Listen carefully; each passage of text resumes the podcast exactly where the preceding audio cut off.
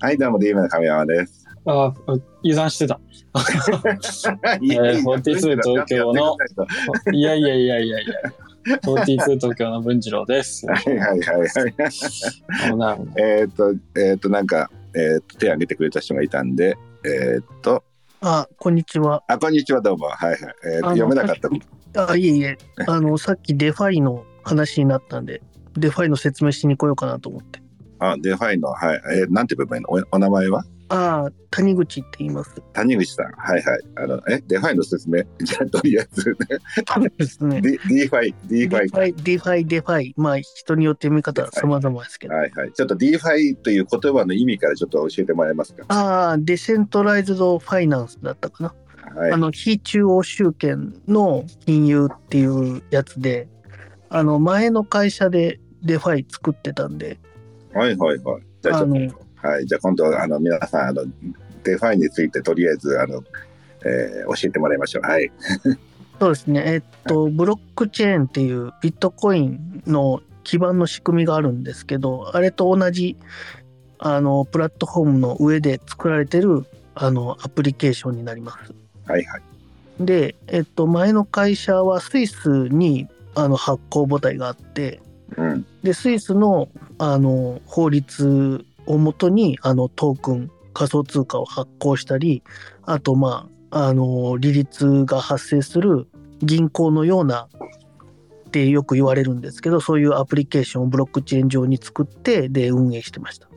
はいはいはいはい。で、まあ、デファイって言うと、まあ、いろいろあるんですけど、うんあの、まあ、一番わかりやすいのが、その、中央に管理者がいないんですね、銀行と違って。うん。なんで、あのプログラム、アプリケーションに対して一般の人が自分の持ってる財産を預け入れて、うん。で、そのプログラムでその預けられた財産が、あの確保されてて、で、借りたい人がそこから借りて、いろいろやったりして、で、貸した人は利率をもらえてみたいなことを人を介さず、ブロックチェーンを介してやるみたいな。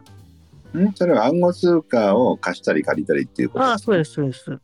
暗号通貨資産、まあそんな感じですね。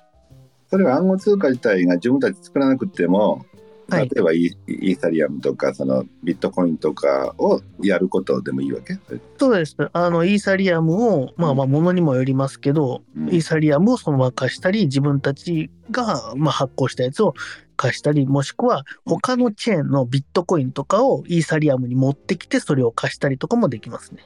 はいはい。はいはい。それを、えースイスで。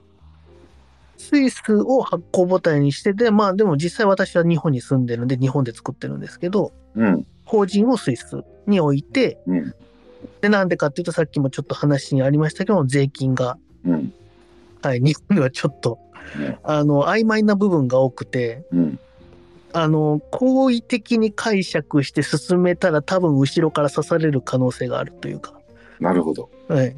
なんで、まあ、今だったら、例えば、ドバイとかね、シンガポールとかいろいろありますけど、まあ、うちはスイスでやってましたっていう感じですね。あ、なるほどね。それは同じように、シンガポールもドバイもスイスも似たような感じで条件的には同じだと。まあ、あの、それぞれあるんですけど、日本より明確。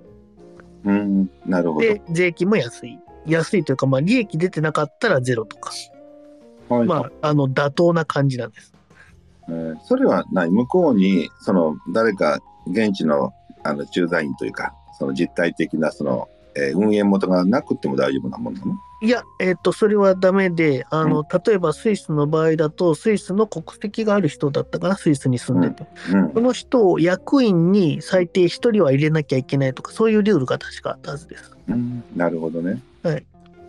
じゃあスイスもまあでもスイスってあんまり聞いたことないけどその今のシンガポールとかドバイはよく聞く聞くんだけど、そうですね。うんはい。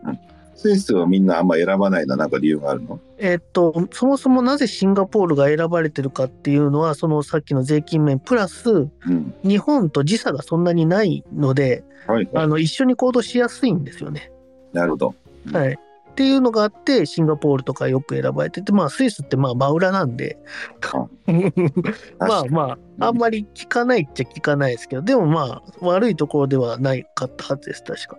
なるほどね。まあ、ドバイもまだ遠いよね。実際ドバイも遠いですけど、うんなあさっきもちょっと話でありましたけど、シンガポールがちょっと今、規制を強めていってる感じなんで、うん。で、まあ、ドバイが、まあ、なんというか、うん。まあう、あっちに行ったら行ったらね、いろいろ大変ではあると思うんですけど、うん。なるほどね。そうか、シンガポールなら近くてまだいいなと思ったけど、ドバイ辛いな。なんか暑そうな気がして。 まあ、そういう感じですね。デファイ、デファイに関する簡単な説明はそんな感じです。なるほど。ありがとうございました。いいどうも。はい。じゃあ勉強になりましたということで、今回。はいはい、どうもありがとう。はい、失礼します。